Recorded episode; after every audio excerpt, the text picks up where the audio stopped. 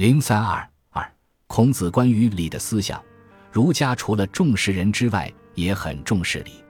到底人是核心还是礼是核心的问题，在学术界中争论了很久，至今仍然存在着分歧。我把人放到第一位，因为孔子的爱人思想博大精深，在各方面都有很深的影响。当然，礼也很重要，他强调一种人伦价值。儒家从孔子开始起，就强调应该有处理人与人之间的关系的原则。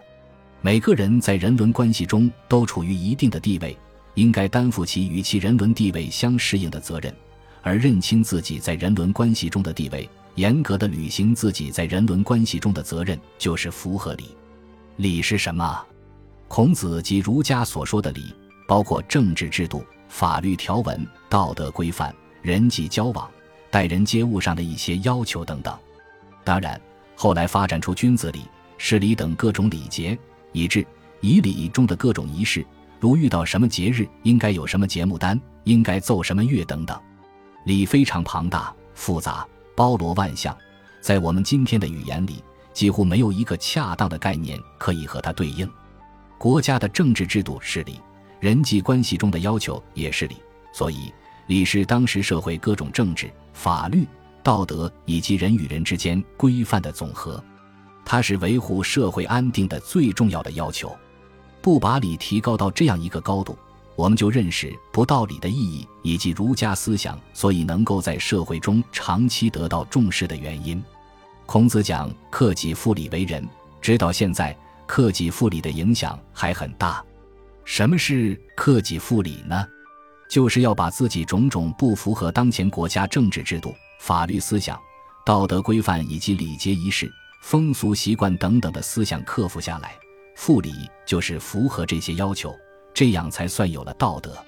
克己复礼起到维护社会安定的作用，在克己复礼的同时，要尽自己应尽的伦理责任，实现自己的价值。礼的一个很重要的方面，就是在人伦关系中履行自己的义务。孟子所讲的五伦关系是：父子有亲，君臣有义，夫妇有别，长幼有序。朋友有信，就是要父慈子孝；做父母的要慈爱，做子女要孝顺。君臣有义，也就是君使臣以礼，臣事君以忠。夫妇有别，就是说夫外妇内各有分工，各司其职。当然，这种分工是同奴隶社会、封建社会的等级制度和男尊女卑的情况相联系的。长幼有序，是对长辈和晚辈之间关系的相互义务的规定。朋友有信，规定了朋友之间的相互的、对等的权利和义务。五伦关系涵盖了当时社会中的各种人伦关系，并规定了每个人应该履行的义务。履行这种义务，也就是实现了一个人的人伦价值。这种义务履行的愈彻底、愈全面、愈认真，这个人的价值也就愈大。圣人，人伦之治也。一个道德高尚的圣人，就是在人伦关系的各个方面。都履行了最全面、最彻底的责任和义务。孔子和儒家强调人伦价值，对维持中国社会的稳定有非常重要的作用。如果君臣、父子、长幼、夫妇、朋友都能严格遵守自己所应尽的职责和义务，那么整个社会就会是稳定的。当时生产不很发达，分工也不细，君臣关系、父子关系、长幼关系、夫妻关系。朋友关系是五种最重要的关系，把这五种关系处理好，每个人在这五种关系中都能够尽到自己应尽的责任，那么这个社会也就稳定了。儒家所说的五伦关系，在今天还有没有合理的因素呢？能否加以新的解释予以批判继承呢？对儒家原来所规定的这五伦关系，应当具体分析。父子有亲，应当排斥其中的等级观念。吸取其中有益的东西，用今天的话来说，应该是父慈子孝，父母对儿子应该慈爱，子女对父母应该孝敬。君臣有义是在特定的社会中所特有的伦理关系，应当从根本上加以扬弃。有义就是有一个原则，现在君臣关系不存在了，上下级关系还存在，上级和下级，领导和被领导之间。仍然应当要根据今天的原则来处理各种关系，也可以说是上下有益。长幼有序在今天仍旧适用。年长的应当照顾、关心年幼的，年幼的应当尊敬年长的。《礼记》上说：“年长以辈，则父视之；十年以长，则兄视之；五年以长，则兼随之。”取礼上，也就是说，年长你二十岁以上的，你要当父辈来对待；年长你十岁以上的，你要把他当做兄长来对待；年长五年以上的，在和他并行的时候，你都要跟随在他的后面，一举一动，你都要让他在你的前面。长幼有序，中国讲究以尺为序，要排次序，年老的应该在前面。夫妇有别，这是儒家长期受到批评的一种思想。因为夫妇有别，也就是内外有别。丈夫管外边的事，女子只能管家内的事，而不能管外边的事。按照我们现在的话，就是女子只能围着锅台转。直到新中国成立前，在农村一些地方，还把丈夫叫做外边人，把妻子叫屋里人。这种思想当然是不对的。如果我们能对夫妇有别的封建等级的思想加以批判，也可以看到，其中也有某些合理的因素。